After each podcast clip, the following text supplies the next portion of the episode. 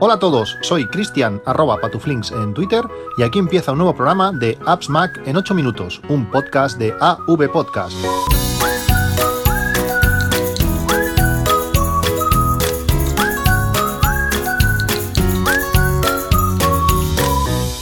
Buenos días, martes y 13, 13 de febrero, eh, un día muy, muy fresco, un día más.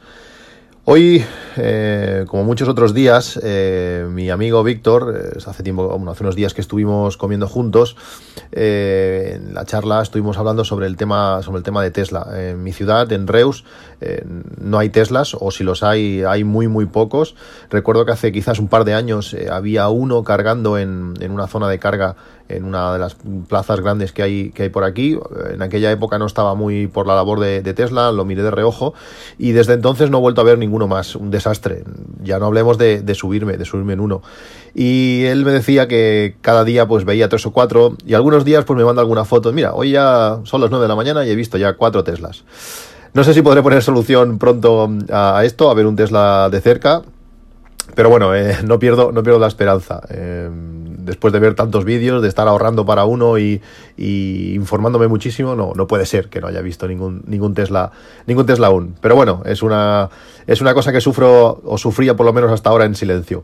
Hoy también quería hablaros sobre tema de CarPlay. Eh, como sabéis, eh, WhatsApp se, hizo compatible con, CarPlay de aquella manera. El tema, mm, bueno, CarPlay en sí eh, va, va bien, yo estoy, yo estoy contento aunque por la manera de funcionar o la manera de utilizar mi coche, trayectos la mayoría de veces cortos, en esos ocho minutos de, ir al trabajo y volver, pues no, no, lo utilizo. La mayoría de veces es pues por Bluetooth, que funciona, funciona perfecto, se controla muy bien desde la pantalla de, mi coche. Eh, con el Apple Watch también puedo eh, hacer, bueno, pues poner los podcasts, pasar si hace falta lo, que necesite y, y, es muy cómodo. Pero cuando hago viajes pues un poco más largos, cuando ya estoy pues unos 20 minutos en el coche, pues sí que utilizo CarPlay y realmente funciona muy bien. El dictado con Siri, em, los mapas, aunque podrían ser más completos y podrían permitir pues que poder utilizar otras aplicaciones, por ejemplo TomTom o Google Maps pero bueno, por lo general eh, estoy muy contento y sobre todo pues también la manera que funcionan los, los podcatchers. Eh, Pocket Cast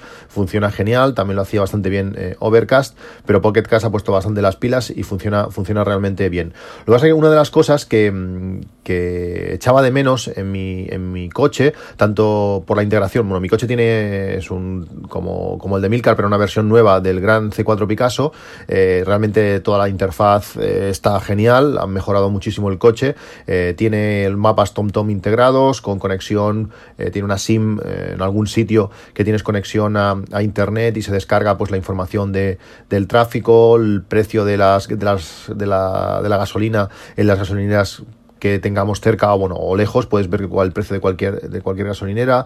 Eh, cuando, por ejemplo, el coche se queda sin, sin gasolina, eh, bueno, estás, aquello entras en reserva, en el mapa te muestra las gasolineras más cercanas y el precio que tienen todas ellas para, aparte de una ruta para cuál quieres ir. Eh, bueno, realmente, como digo, el coche, el coche está genial, pero cuando tienes el, el iPhone colocado en, el CarPlay, eh, bueno, puedes utilizar los mapas de, Apple o los mapas del coche, pero ninguno de los dos eh, tiene radares. Eh, yo no soy, no sé de correr, mi coche creo que no ha pasado de 125 o 130 en ningún caso y tiene casi, casi dos años. coche automático no tienes que casi que hacer nada, es mantener el, pie, tienes el, bueno, aquello que te mantiene la velocidad y te, mantiene la distancia con el delante, leyendo de las señales, eh, al final a mí me, incita a, no correr nada, a ir súper suave, como digo, no corro nunca y con este coche eh, aún menos, pues eh, eso está bien, pero a veces, no sé, hay radares en zonas, cambios de velocidad rápido, por ejemplo, no sé, vais por más a 100, hay una, una autovía por la que paso relativamente a menudo, que es la autovía a 100 y justo antes de una rotonda, cuando a 50 metros de la rotonda, eh, pasa a 40 el radar. Dices, ostras, es que tengo que frenar bruscamente para llegar a la rotonda. Ahí el radar ese no toca. Bueno, pues eh, echo de menos eso, un, algo que me avise de los radares. Y hay una aplicación que se llama Tráfico No, que, bueno, que hace eso, eh, mm, se descarga los, los, radares y nos avisa pues a no sé cuántos metros del radar, aparte en voz te dice la, la velocidad del, radar. Esto está genial porque tiene aplicación para, para, el Apple Watch, la mayoría de veces pasa eso, me monto en el coche, lo enchufo el, coche, el, el iPhone a, CarPlay, lo tengo puesto en el cajoncito donde, donde tiene que estar el teléfono para poder tener conexión USB y verse por CarPlay y cuando ya estás conduciendo dices, ostras, si no he puesto el programa de los radares. Bueno, tan fácil como coges el reloj, le das a la aplicación y automáticamente en el audio del coche, aunque estés escuchando un podcast lo que sea, cuando llega un radar sale la vocecita de próximo radar a 100 kilómetros por hora. Y ya está, no tienes que hacer nada, no tienes que sacarlo, no tienes que perder la vista casi de la carretera, simplemente tocar un momento el reloj y está muy bien. La aplicación es gratuita aunque creo que tiene, tiene versión de, de pago, eh, barata, no sé si vale 2 euros la versión de pago, y hace eso, se descarga los radares. Si cogemos la versión de, de pago, tenemos eh, más opciones. Eh, te, mira, pues igual descarga los radares de forma más frecuente. Esta aplicación también mira el tráfico, también te muestra información de los precios de las gasolineras. Realmente está bien, bajarla, gratuita. bueno, es, es muy útil y tiene aplicación para el Apple Watch, sobre todo para lanzarla. Cuando está abierta en el Apple Watch, podemos ver la velocidad a la que nos estamos eh, moviendo. Yo lo quito y dejo el reloj normal, pero bueno, lo hace y sobre todo eso, que permite ser, ser lanzada. ¿Qué más? Eh, no sé si conocéis una aplicación, bueno, un servicio web, una web que se llama Camel, Camel, Camel.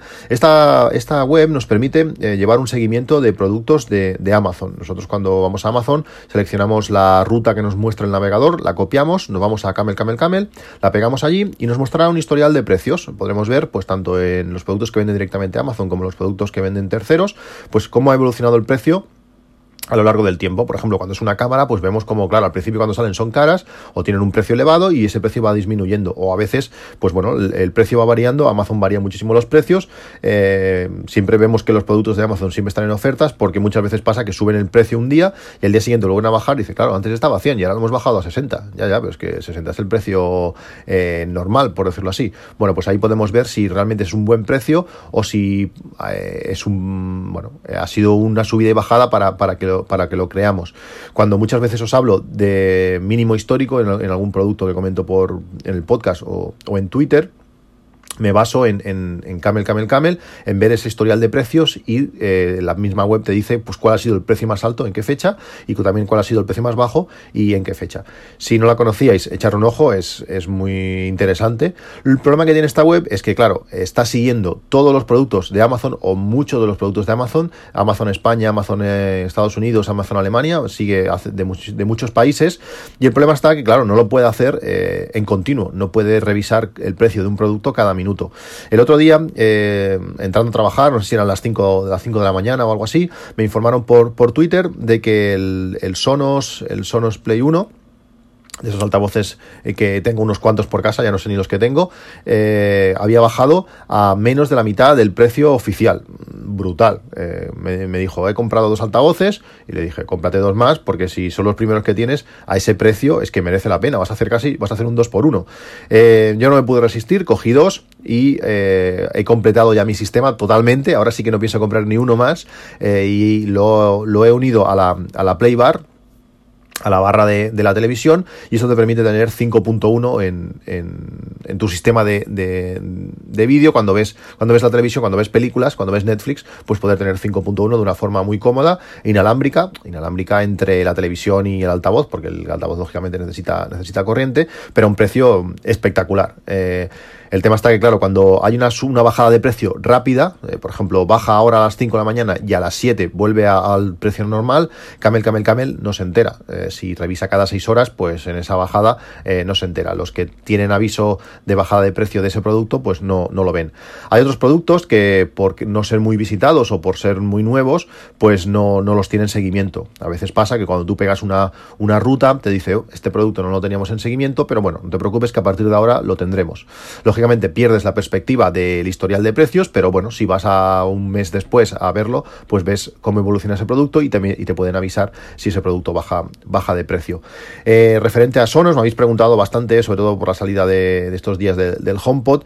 Eh, y bueno, el creador, de, el fundador de, Sonos, eh, John McFarlane, hizo un hilo en, Twitter eh, muy interesante donde y muy sincero donde hablaba pues sobre este HomePod que tiene bueno cosas muy buenas que es un muy buen inicio de, Apple. Según él eh, y como os digo me parece muy sincero 2 Play 1 podéis encontrarlos eh, ahora mismo por 179 euros en Amazon, pues dos saldrían más baratos que el, que el HomePod, eh, suenan mejor que, ese HomePod, además de las posibilidades de colgar, de humedad al 100% que permite para estar en, en un cuarto de baño, de, bueno, Apple ha empezado bien, pero, pero aún, le queda, aún le queda recorrido. A mí el HomePod no me llama, no me llama nada, ya no es porque tenga unos cuantos altavoces de, Sonos, sino porque, bueno, la filosofía no me, no me acaba de convencer. No, no uso Siri, eh, la uso en el reloj para ciertas cosas, pero el principal, la principal característica del HomePod es el uso de Siri y a mí no, no, me, llama, no me llama nada. Eh, por no hablar de tener que estar anclado, por lo menos de momento, con, con, Apple Music. ¿Qué más? Eh, el tema Ubic, Ubic Pro, ha llegado el momento. Ayer eh, di de alta la, versión Pro de, Ubic y en vez de 10 teras, que eran lo que, lo que oficialmente te daban por 50 euros al año, me han dado 12,5. No sé si es porque algunos os suscribisteis eh, con mi plan o, porque han aprovechado, bueno, no lo sé, no sé por qué, pero me han dado 12,5 teras.